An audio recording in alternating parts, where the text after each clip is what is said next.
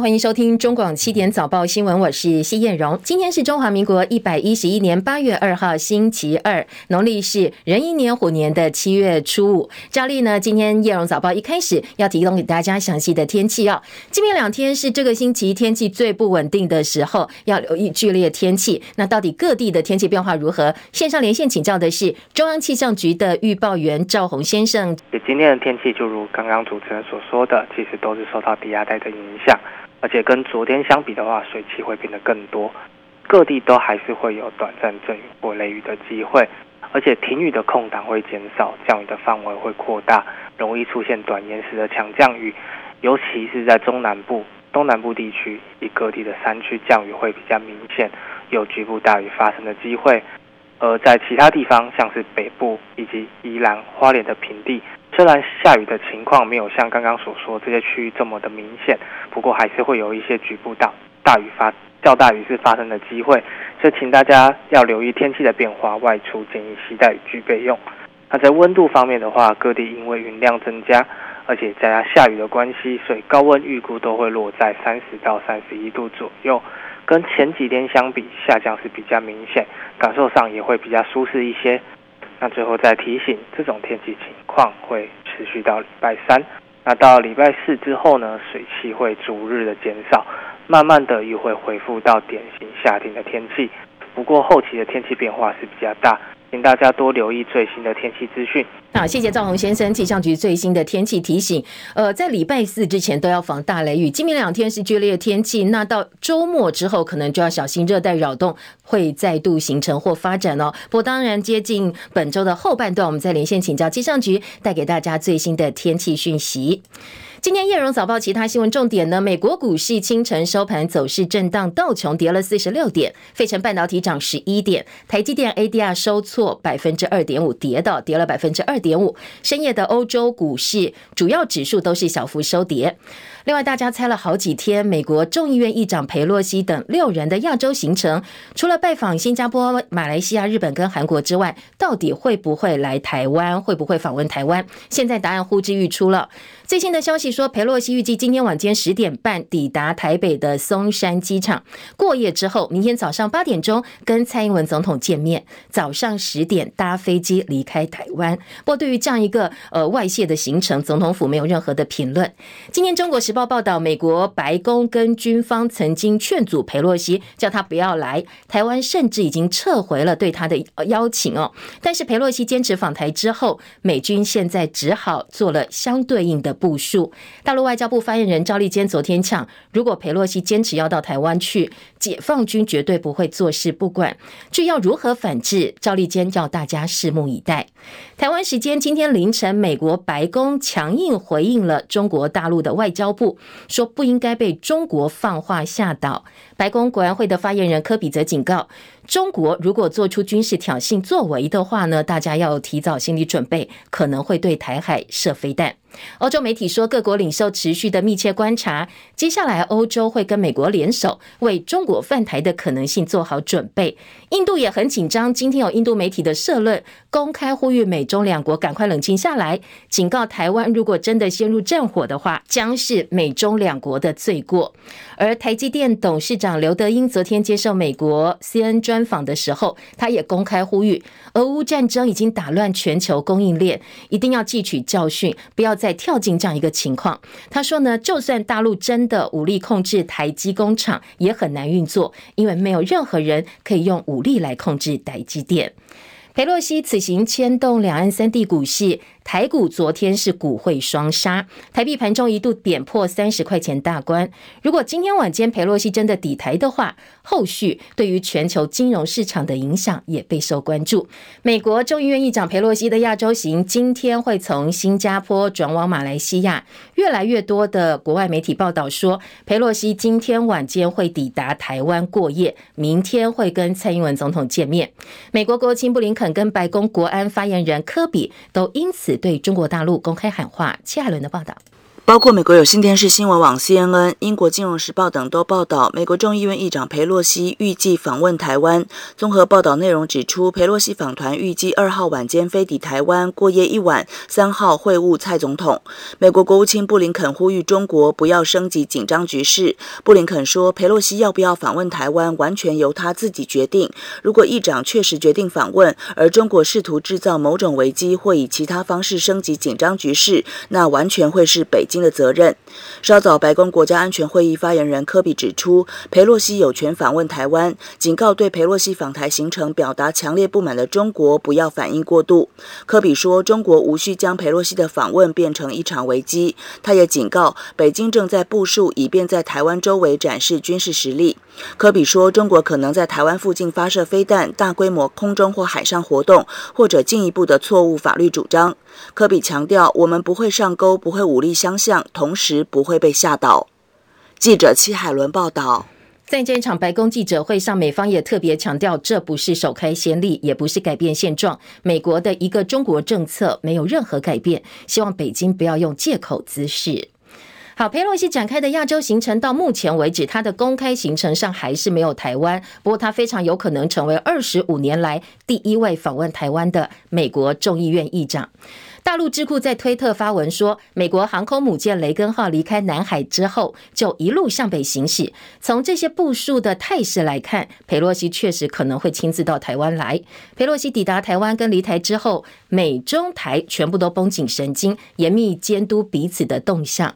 昨天有四架共机侵扰我们的西南空域，国防部说，针对共军任何的军事威胁跟行动，国军已经做好了各项应变的方案跟相关的计划。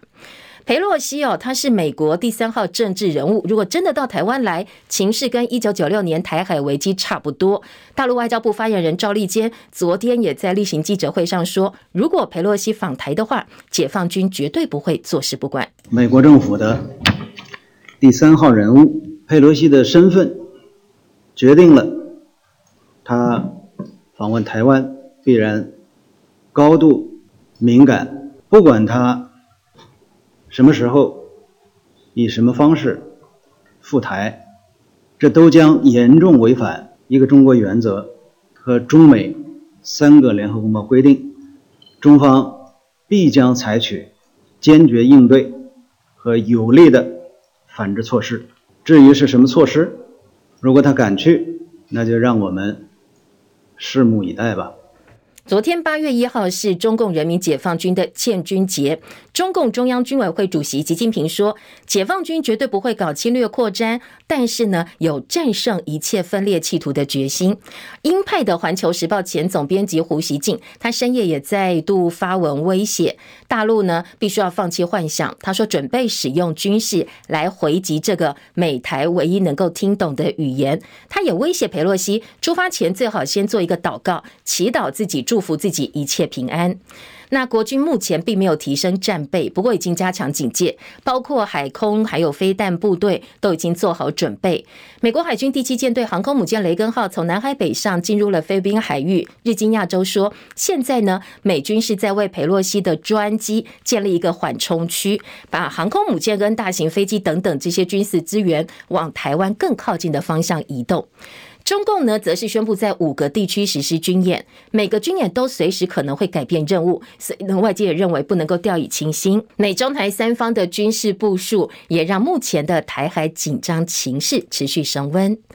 美国媒体说，裴洛西可能会在台湾停留一个晚上。现在，美国的拜登政府恐怕也是坐立难安，因为呢，裴洛西代表团如果不来台湾，共和党籍的议员将会大批民主党哦，说他们怕老共是退缩了。那如果真的来台湾的话，美中本来就很紧张的关系会变得更加紧绷。拜登上周跟习近平通话的时候，才跟习近平说，美方对台政策没有改变，华府片面的呃反对片面的改变现状。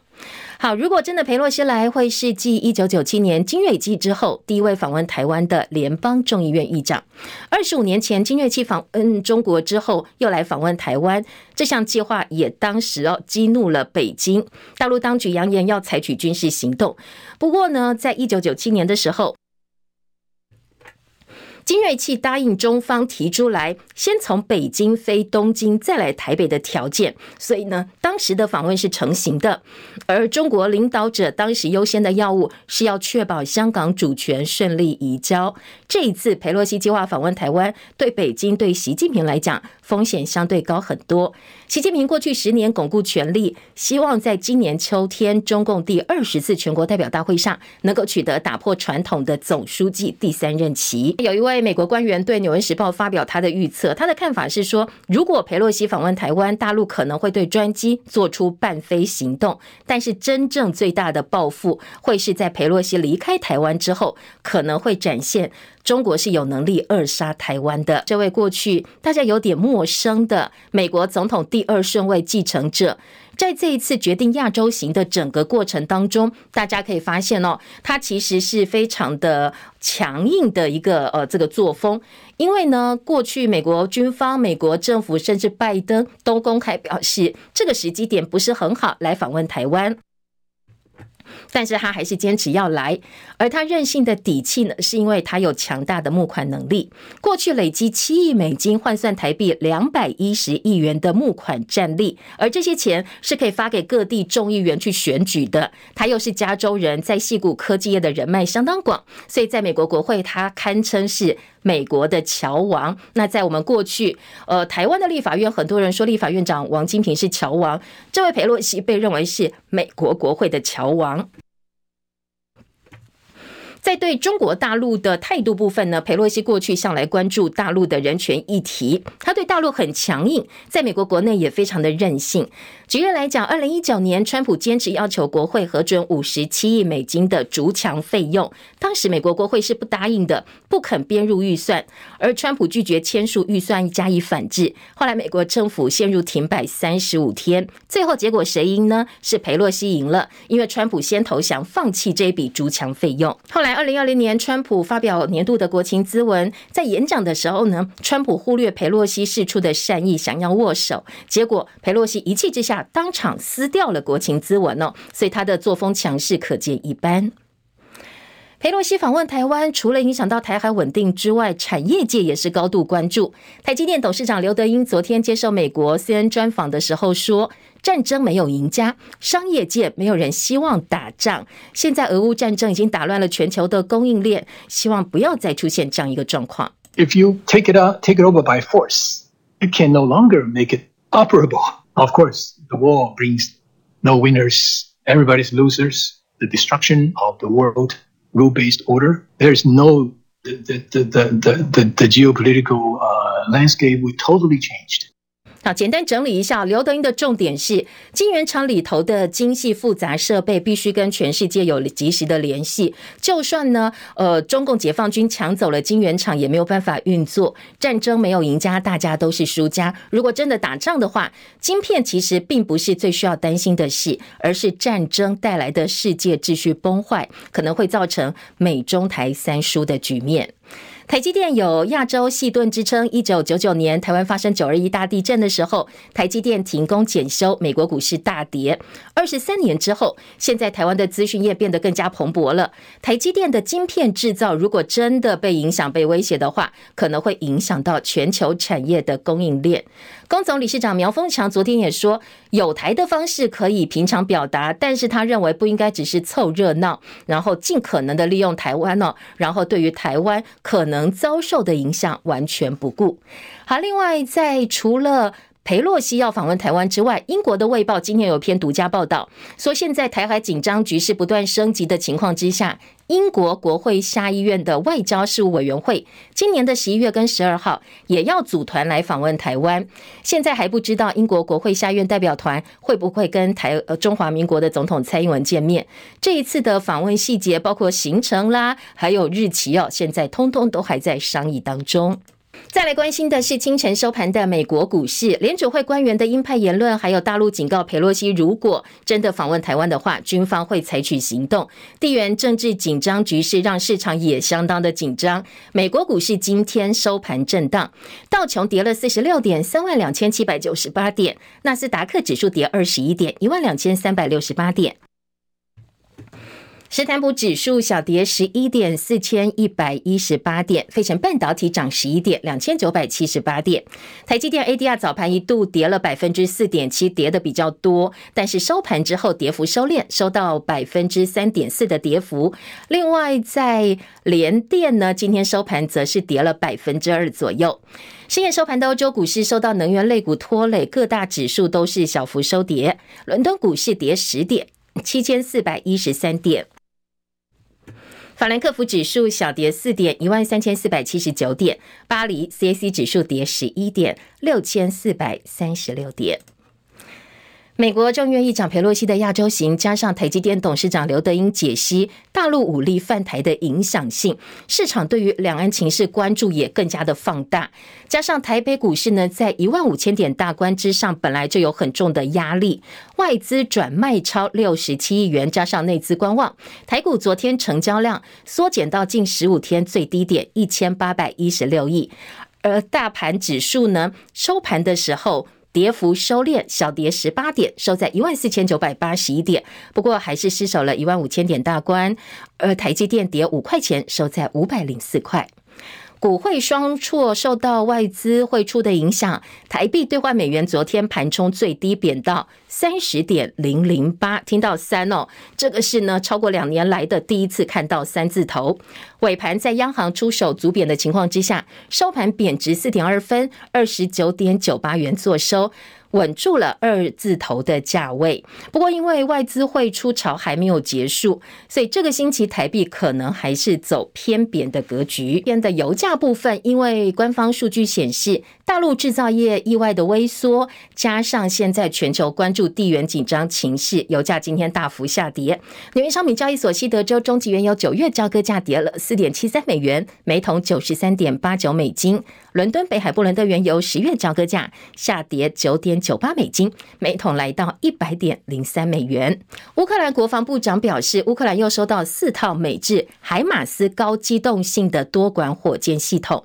俄罗斯国防部则表示，现在俄军在乌国境内摧毁两套海马斯。路透说，比起乌克兰苏联时期的火炮，海马斯的射程更远，而且更精准，让乌克兰军队可以击中先前完全碰不到的目标。专家说，现在呢，乌克兰又收到四套美制海马斯系统，可能会改变现在俄罗斯跟乌克兰之间的战力平衡。另外，乌克兰南部战事的关键地区赫尔松州州政府表示，乌克兰军队已经收复赫尔松州四十多个聚落，现在基辅正在发动反攻，希望能够打败俄罗斯军队。赫尔松本来是原属乌克兰，已经被俄罗斯并吞的克里米亚半岛接壤，在经济跟战略上相当的重要。俄军二月二十四号入侵乌克兰之后，前几天几乎就把整个赫尔松地区几乎是占领了。而现在，美国正面对五十年来最严重的能源危机。《华尔街日报》说，目前能源价格高涨，而且供应有限。但是这一波能源危机有别一九七零年代石油禁运引发的危机，现在是因为页岩油热潮减退、洁净能源受限，还有美国政府没有提前筹备应对所导致。而美国国会这个星期有没有办法通过规模三千六百九十亿元的气候变迁、健保跟税改法案，也备受美国国内关关注。距离其中选举只剩下三个月了，这一项包裹法案。如果真的立法成功的话，会让美国现任总统拜登留下非常重要的政绩，证明美国民主党在华府的确是有政治治理的能力。有媒体引述不具名消息人士的话说，现在呢，美国正考虑对长江储存科技在内大陆的一些晶片制造业者输出美国晶片制造设备设限，目的是要阻止。大陆的半导体产业进步，同时要保护美国企业。三星、SK 海力士这些韩国记忆体晶片大厂可能会因此受伤。这将是美国首度试图要透过出口管制措施锁定一些大陆生产非专门应用于军事上的记忆体晶片采取行动，也代表现在美国的政策整体政策对国家安全的定义可能是更加的广泛。工总昨天发布了二零二二年的工总白皮书。今年的主题是转股，针对产业失衡、能源挑战、人口危机、通货膨胀，还有一些供应链的变化、两岸关系跟地缘政治风险这些议题，一共加加起来哦，提出了九大建言。好，龚总简单来讲哦，几个重点，除了呼吁两岸能够恢复对话，面对电价审议委员会九月还要再开会讨论电价。龚总理事长苗丰强说，如果再涨价的话，可能会引发民怨，所以呢，龚总在白皮书上建议，核能应该作为基载能源，不应该贸然的把核能从目前我们整个能源选项当中的选择当中移掉。美方一直给台湾压力，要求要恢复征兵或者是延长役期。昨天有媒体报道，总统已经拍板了，役期正式延长为一年，而且在二零二四年之后实施。那算一算呢，民国九十五年之后出生的役男就要开始服一年的役期了。不过国防部昨天郑重澄清说，这些报道内容并不是事实。现在全案还在搜整各界意见研议当中，还没有排版定案。还有媒体解释哦，分析说。因为马上要选举了，不想要影响到年轻选票，所以呢，研判选前应该不会宣布一起延长。为了解决现在港澳专业人士到台湾来工作只能够居留，没有办法定居的问题，政府本来今年五月放宽，从事专业工作香港人可以申请定居。不过部分的意见反弹，还有立委质疑会有国安方面的疑虑。所以这一项政策暂缓到现在。那今天媒体报道说，国安单位研议折中的做法，接下来会给香港人长期居留的身份，而不是定居的资格。未来香港人不会拿到我们的身份证。不过这个方案也都还在讨论，目前没有定案。好，论文门风暴部分呢，现在是蓝绿哦，在年底选战的攻防焦点。国安局长陈明通强调，是他修正民进党桃园市长参选人林志坚的论文之后，再给于正煌参考。国民党台北市议员王宏维昨天呢，向台大、向教育部检举陈明通的做法已经违反了学术伦理。绿营方面则是围魏救赵，要抢救林志坚，说国民党副发言人林杏儿的硕士论文也涉嫌抄袭，而且反问蓝营说：“那你们要不要去检举林杏儿呢？”林杏儿昨天出面驳斥他的论文抄袭，说没关系，他坦荡荡，希望学校赶快召开论文的审查委员会，说他一定会亲自到场说明，不会跟林志坚一样啊躲起来。他也炮轰说，民进党不要用他这只小鸡去救母鸡，强调一切诉诸法律行动，一定会捍卫自己的清白。而媒体人赵少康则是肯定林杏儿正面迎击的坦荡态度，他也对林志坚喊话说：“你有没有看到哦？你敢不敢跟进跟林静儿做一样的事，说一样的话？”林志坚备受质疑的还有新竹棒球场相关的风暴。国民党昨天开记者会质疑，不具棒球相关工程背景的厂商竟然能够承揽到这么重要的标案，到底是谁躲在新竹市政府背后做决策？而且点名说新竹市府里头有所谓地。地下五人帮跟个帮派组织一样。张伯仲的报道。国民党前文传会主委林涛具体点名，新竹市府背后其实还有个主导工程发包的地下五人帮：林胜峰、王俊雄、肖有志、林静娟，以及新竹警官总顾问林静怡。过去在每一次的重大建设汇报，都可以看到这五个人。他必须要决定整个用地的取得、规划的设计、招标发包、工程施工、品质控管、公用管线，他所有东西都要决策。市长、副市长缺席，到底是谁在决策？文传会副主委林嘉欣则强调，由政府网站披露的公开资讯可以发现，自从二零一九年起，新竹市府采限制性招标的工程比例高达百分之三十三，二零二一年甚至还高达百分之四十七。和邻近县市大约只有百分之二十多相比，可说比例高得惊人。昨天国内新增一万六千三百五十二例的本土病例，两百三十二例境外移入确诊个案当中新增三十六例死亡。虽然说可能有假期效应，因为昨天礼拜一哦，照理来讲礼拜天、礼拜六通报都会比较少。那新增的本土个案，呃，排除掉假日效应的影响，已经是三个月来的新低。好，尽管数字降低，要值得注意的是，台北市首见 BA. 点五变异株社区感染的个案，一个男的，一个个女的，彼此没有任何关联，也没有出境记录，研判应该是社区感染。指挥中心医疗应变组的副组长罗一军根据上周抽检确诊者基因定序结果说，最近单日确诊个案当中，感染 BA. 点五大概占百分之二，预计八月下旬 BA. 点五的个案占比可能还会增加，所以短期之内应该不会再放宽入境的检疫措施了。随着疫情趋缓，边境管制放松，入境检疫天数现在放宽为三加四天。桃园机场公司昨天宣布，要提供免费的防疫巴士，供入境旅客搭乘，在每天的尖峰时段固定每小时发车，而且新增双北路线。如果客满的时候，还会再机动加开班次。小朋友的幼儿 BNT 疫苗，现在食药署已经紧急通过使用授权 EV，提供六个月到四岁的儿童施打。不过，什么时候可以打哦？要等厂商出货之后，才能够安排施打的期程。最近屡屡传出国人到柬埔寨或缅甸工作，但是被扣护照、被囚禁、凌虐。因为我们跟柬埔寨是没有司法互助关系，也没有司法管辖权，所以很多被害人求助无门。根据警政署从美洲飞到柬埔寨航班的机位来算，有超过两千个台湾人可能被拐卖到柬埔寨，算上黑数的话，甚至会超过五千人以上。不过，我们真正官方收到的通报只有一百四十一起，在机场拦阻十七个，这个数字落差非常大。昨天航检拦下一个苏姓男。男子他说他要到柬埔寨的赌场去找工作，说是上帝给他的机会。但是呢，警方说这是骗人的，这是一场骗局，而且把他拦下来，跟他说你遇到我们才是上帝最好的安排。所以最后他逃过一劫，幸免被人口贩子剥削虐待。桃园八德界寿路有一间四层楼公寓，二零二一年四月发生了一场火警，当时住在二楼的曹姓一家三口逃生不及，通通命丧火场。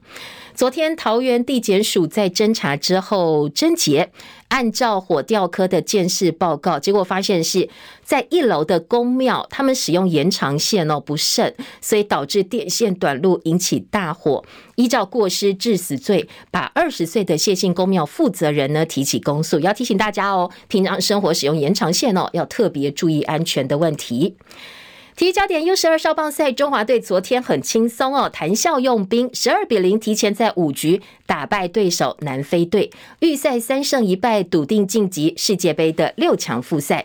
今天晚间六点半，预赛最后一场比赛，中华队要对上意大利队。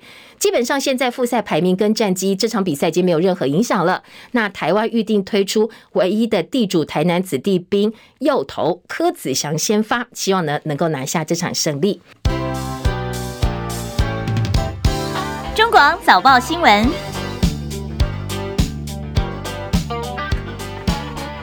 听今天早报读报，帮大家整理一下哦。今天国内主要平面媒体头版内页的新闻有哪些重点焦点，以及呢不同的评论分析。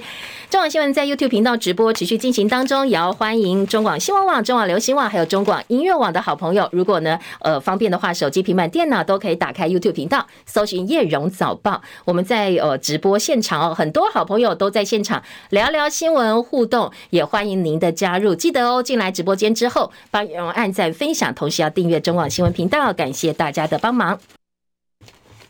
今天早报满满的裴洛西，裴洛西到台湾来访问，当然他不只是美中竞合关系影响美中台之间的呃一些紧张情势，或者是台海的安全之外，整个东北亚的地缘政治、区域安全，还有财经市场的动向、半导体供应链、全球产经，甚至呃国内的选情、国外的选情，可能都会有一些影响。所以今天不管是综合报纸或者是呃财经报纸，几乎通通都是头版头。头条的大标题，《自由时报》今天头版大标切入的角度呢，是说顶着死亡威胁，裴洛西今天晚间到台湾来。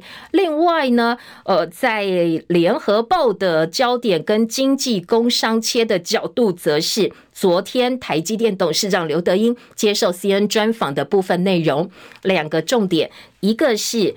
呃，这个没有任何人能够用武力去控制台积电。另外一个是，如果老共真的打台湾的话，美中台三输，没有任何一个人是赢家。中国时报今天头版切的角度则是说，其实哦，美国政府是不希望佩洛西来的。那我们都已经撤回了对佩洛西的邀请，但是他就是要来，他坚持要来，他一个人呢非常呃意志坚强的决定要来台湾。今年的中国时报头版大标。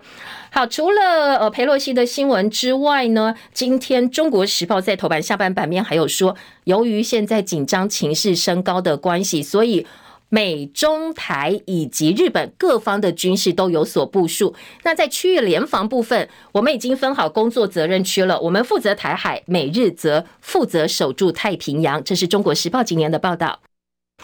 那中时在社论呼吁说，蔡英文总统，应该要来化解现在裴洛西访问台湾的这场风暴。怎么化解呢？中国时报在社论提出来的呼吁是说，赶快喊卡，叫蔡英文总统呢，嗯。婉谢裴洛西到台湾来，叫他不要来。不过当然，这箭在弦上也不太可能哦。但是这是中时今天社论的重点。另外一个截然不同的角度就是自由时报。自由时报今天的社论则是欢迎裴洛西呢跟民主台湾站在一起，展开呃双臂来欢迎佩洛西到台湾来。这是自由时报今天的社论。好，先从自由时报标题听起，定着死亡威胁，佩洛西今天晚间到台湾来，明天会觐见蔡总统，同时会拜会立法院。这是自由时报，中国时报则说，裴洛西质疑我们撤邀，但是他还是坚持要来访问台湾。今天的中国时报标题呢，说知情人士透露，美方劝阻无效，今天晚间他就会来了，明天跟蔡总统见面。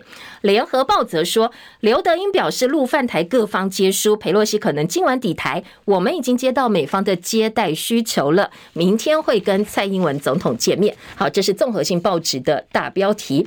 经济日报说。全球紧盯台海情势，刘德英提醒大陆泛台各方皆输，说呢，接下来地缘政治前景就会完全改观了，而且他特别强调，没有任何人能够用武力控制台积电。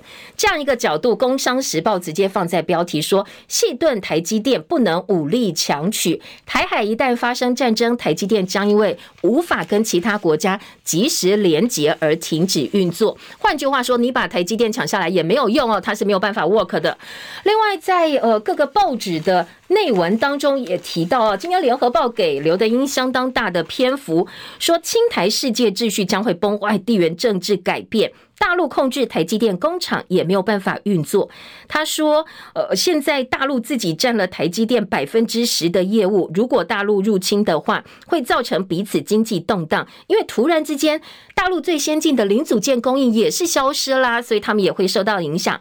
那昨天接受访问的时候，主持人又问刘德英是否认为大陆永远不可能接管台湾的经济，因为台湾经济建立在全球合作、信任跟开放的前提之下。”大陆如果入侵台湾，会发现自己什么都没得到。刘德英的回答是：是的，我的确是这么认为。我们为最坏的情况做准备，但是也要抱持最大的希望。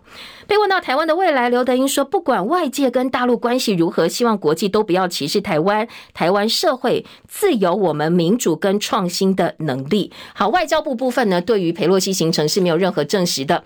现在都是外国媒体在报哦，说他今天晚间十点多来，然后睡一个。晚上之后，明天跟蔡英文见面，见完之后就离开了。好，这是目前呢整个大方向，各个报纸几乎都是往这个方向来做报道。财经报纸的内页则是来看一看为什么在这个时候，那个刘德英呢会针对呃敏感性的政治话题做了更多的一个说明。今天经济日报三版话题版面说，因为台积电要破除台湾不安全的迷思，他们对美方释出讯息说，呃，现在台积电立场跟我们的说明是这样，破除越来越多美方人士说台积电是老共武力犯台的目标啦，所以呢，台积电很危险哦，我们要特别做好准备。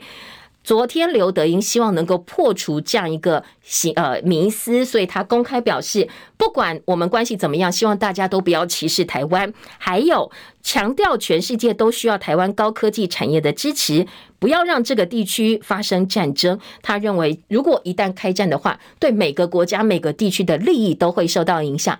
不是保护台湾，不是保护台积电，是保护你们自己的利益哦。所以这个地方绝对不能够打仗，希望国际有这样一个认识。好，今天经济日报哦，有呃说这个呃，昨天刘德英说这是三叔，其实可能不止三叔哦。呃，整个版面来告诉大家，如果真的台湾开战，台积电受到影响，对于全球可能会有什么样的影响跟冲击？这是财经报纸《经济日报》今天的三版。综合性报纸《联合报》三版说，老共发布两项重大军演。那接下来台北的维安相当紧张，按照 AIT 的需求整备。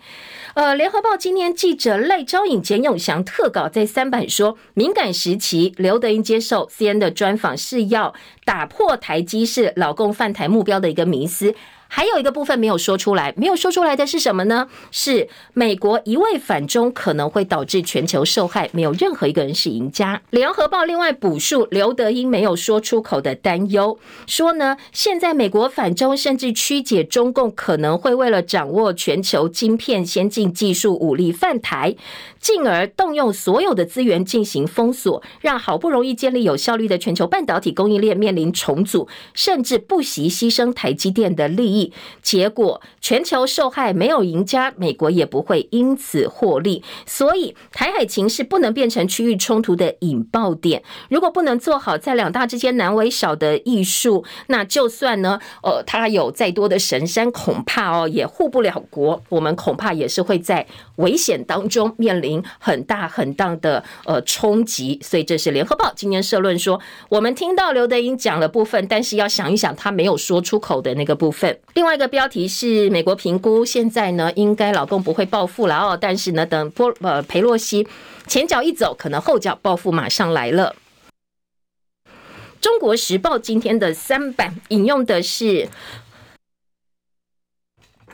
工总理事长苗丰强的看法，他则是认为说。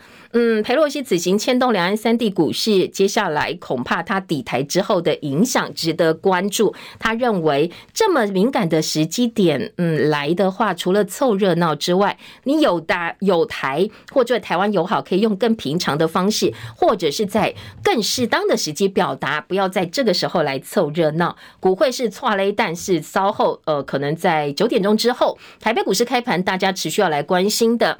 中国时报的三版下半版面有方恩格，好，这个是美国共和党前亚太区主席方恩格的看法。他说，其实裴洛西才不是什么有台呢，大家不要自作多情了。说他是因为美国其中选举，那对台湾来讲，此行的。政治利益大于实质利益。学者王信贤说，强权竞争之下，各类议题都可以竞争，也可以是交换的筹码。作为小国被抛弃的同盟困境，台湾恐怕自己要心里垫一垫，这可能是接下来我们呃要想清楚的一个大风险。好，这是各个报纸啊针对裴洛西来台相当大篇幅的报道。我们先说到这啊，提供给大家做参考。论文风暴，因为论文风暴。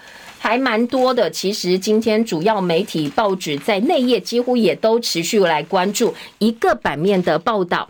好，这个报道呢，我们先从呃今天的联合报二版来听起好了。联合报今天的二版说，王宏伟检举陈明通的声明是自证有罪，论文违反学术伦理指导教授，呃，指导教授就应该负相对应的责任。系所也应该改进。换句话说，包括台大国发所，你自己呢，恐怕都难逃其呃这个责任。那陈明通当然就不用讲了。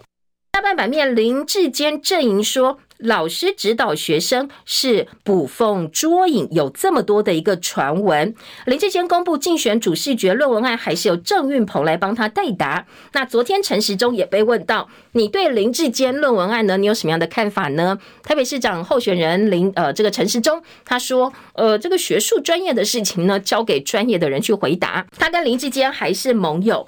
谈到论文门，昨天世新大学等大学的校长都被媒体呃询问。看法，世新大学新任校长陈清和说：“嗯，有些人在整个事件的态度上是有问题的，因为论文检视功能可以把抄袭问题透明化。”困难的不是工具，而是态度。好，这个世新大学的校长说，有些人的态度确实有问题。那蓝营又发现疑点，说，呃，这个可能立立委费宏泰、林志坚团队今年七月公布的论文跟二零一七年一月的版本对照，除了页码编号不一样，中英文摘要分别多出一两行的字，英文题目也不一样。那位侯孟凯说，林志坚论文下方提到关键字是太阳花学运，但是他摘要内容里头完全没提到。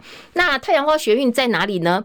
呃，林志坚论文的关键字没有在他自己的论文里面，而是在。于正煌的论文里头找到了，所以还蛮尴尬的。自由时报说，国民党连环爆，因为呢，你蓝营打我林志坚论文，我就打你蓝营其他人的论文。昨天被点名有许淑华，说许淑华涉嫌抄南投县政府的研究报告。那国民党的呃这个林杏儿也被点名哦，说他的论文是抄政大教授。不过林杏儿跟许淑华呢，嗯，昨天都提出了澄清。林杏儿说，他的首页就注明使用林日玄的资料。那许淑华被曝复制贴上最高达到百分之七十二，但是许淑华说这是选举的抹黑伎俩。那明传则表示，只要有人检举林杏儿，我一定调查。林杏儿说，我只要你开始调查，我一定到，一定跟你说明，我不像林志坚一样会躲起来哦。好，这个是今天在。自由时报部分把蓝营人士的一些论文也提出来编一编。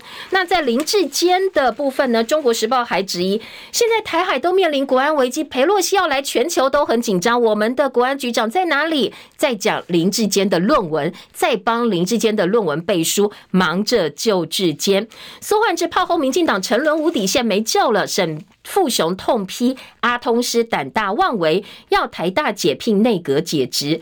好，昨天名嘴朱凯翔呢，他也贴出了陈明通指导的学生论文，好像有六篇还是几篇哦，他的题目竟然完全一样，口试委员也差不多，说难怪你可以一次指导这么多人，原来通通都是 copy 贴哦。当然有一些质疑了哦，这其他部分呢，可能陈明通接下来会非常非常的忙碌，不是忙他的国安呃局长的业务，而是忙着。帮他自己在国发所呃指导教授的这些担任指导教授这些论文呢，他必须要提出一些说明了。好，再来听到的是义务役的问题。今天联合报在四版说，义务役延长为一年，现在初步规划九十五年次之后适用。国防部说没有定案，将编十四个新训步兵旅，但是专家担心当兵大塞车，训练场地又不够。你为了老美叫我们延长，你就延长，可是呢，可能我们其他配套并没有准备好。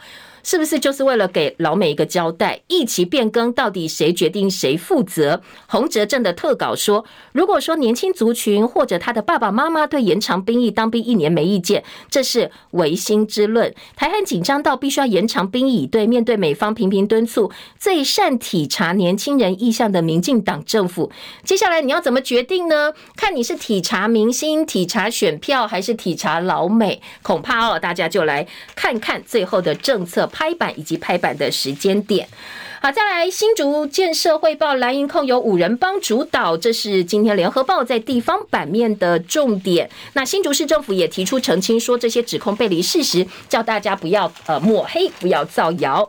蒋万安、黄珊珊鹬蚌相争，陈时中坐看双杀。中国时报哦，今天有一份呃，这个目前最新的局势民调，说萨卡都台北市长选战蓝绿各白各具擅长。台北市副市长黄珊珊在柯市府力撑之下，声势维持不坠，当然影响到蒋万安。蒋万安始终没有办法拉高支持度，在黄蒋牵制之下，所以绿营说。这是民进党二十年来最接近台北市长宝座的一次，当然也是磨刀霍霍，所以呢，派出了总统级团队加持的陈时中参选。好，现在台北市最后鹿死谁手，没有人知道啊，因为呢，战况相当的紧绷。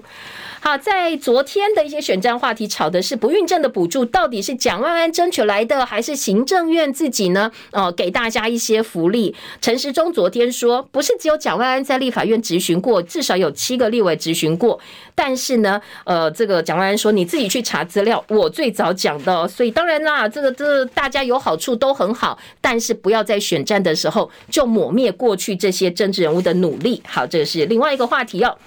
疫情焦点，今天在自由时报的二版说，医生叫家长不要再等了，赶快带小朋友去打疫苗，因为 B 二点五 BA. 点五的这个变异病毒株已经进到台北社区了。昨昨天呢，台北市有两个确定就是 BA. 点五的个案，研判应该出现了小规模的社区感染，半年之内没有出国、没有接触入境者，还是被传染了。好，两例的 BA. 点五入侵这个台北市彼此之间没有关联。今天联合报也放在呃六版的版头，生活版的版头说儿童 BNT 准了，六个月到四岁小朋友接下来也有疫苗可以打，但是货还没有到，什么时候到不知道。好，黑力量的部分，中时引用了重症医师黄轩的看法，说其实我们国内现在社区每天看到的病例数还有所谓的黑数，很多人是没通报。那这些黑数可能接下来在八月中下旬之后，会让整个病例数、死亡数，或者是呢，呃，后续疫情的影响。呃，会逐渐逐渐看到哦，可能人数变多，死亡率升高等等等，不是看到现在确诊病例下降就很乐观的说国内的疫情已经趋缓，不要这样想哦，还是要做好防疫工作。自由时报今天的头版二题则是说，中国政府补助半导体船跳票，大链新恶果浮现。哈，自由时报说，大陆防疫。呃，这个清零封城影响到经济，扶植半导体产业也受挫。本来半导体供应链传出，大陆承诺补助半导体业者出现了跳票，有一家台厂。本来获得四十五亿元的补助，现在没有下文了。接下来因为封城影响，可能相关的补助通通都会喊停。好，这是呃今天在自由时报的头版。那页新闻当然也报道了，说呢，中国发展半导体报新腐败，大基金五名高管违纪被调查。美国晶片法案紧箍咒，恐怕中国半导体想要自主很难圆梦了。这是自由时报今天的头版二。下半版面还有周渝民夫妇买保险被闺蜜骗走三千四百四十七万。仔仔周渝民他的太太叫喻红渊，透过闺蜜帮先生投保储蓄险，本来约定以喻红渊名下账户每期转。呃，六百八十四万的保费，但是呢，后来这个闺蜜说啊，保费太多了，转账会被查税，所以你给我现金好了。那现金就没有记录可查啦。两年来陆陆续续给了三千多万，但是轰通通被闺蜜骗走了。这个闺蜜呢，昨天被检方提起公诉。今天的自由时报提版到头版内页的社会版，各个报纸几乎都看得到这一条新闻。上半年因为股灾的影响，劳保基金赔了七百二十七亿元，可能会加剧亏空的速度。那劳动基金赔就是我们的血汗钱，劳工的血汗钱赔了，史上第二惨。今天的联合报，嗯，放在头版二题，告诉所有的劳工朋友这个坏消息。那在联合报的报道当中说，劳动基金今年前六个月通通都是亏损的。好，有兴趣的话哦，联合报今天在头版有相关的报道。放宽香港人到台湾来，自由时报说会给予长期居留、兼顾国安议题的折中做法，不必工作也可以留在台湾，但是你拿不到台湾的身份证。另外在，呃，《自由时报》说，四十五岁以上每五个人就有三个人腰围太粗。好，我们的中广身材的好朋友，四十岁以上有代谢症候群者，超过六成腰围超标。嗯，腰围超标的话，可能有后续会有一些心血管疾病。你心血管疾病增加的几率是多呃百分之二十的，所以要特别注意自己的身材管理，要留意一下健康讯息。在内页新闻还有报道的是中华队哦，在 U 十二的复赛十二比零大屠杀闯进复赛。体育版面今天这一则新闻做最大，也提供给大家参考。以上是叶荣早报新闻的内容，谢谢大家的收听。如果喜欢的话哦，记得帮叶荣按赞分享，在 YouTube 频道上。明天见喽，拜拜。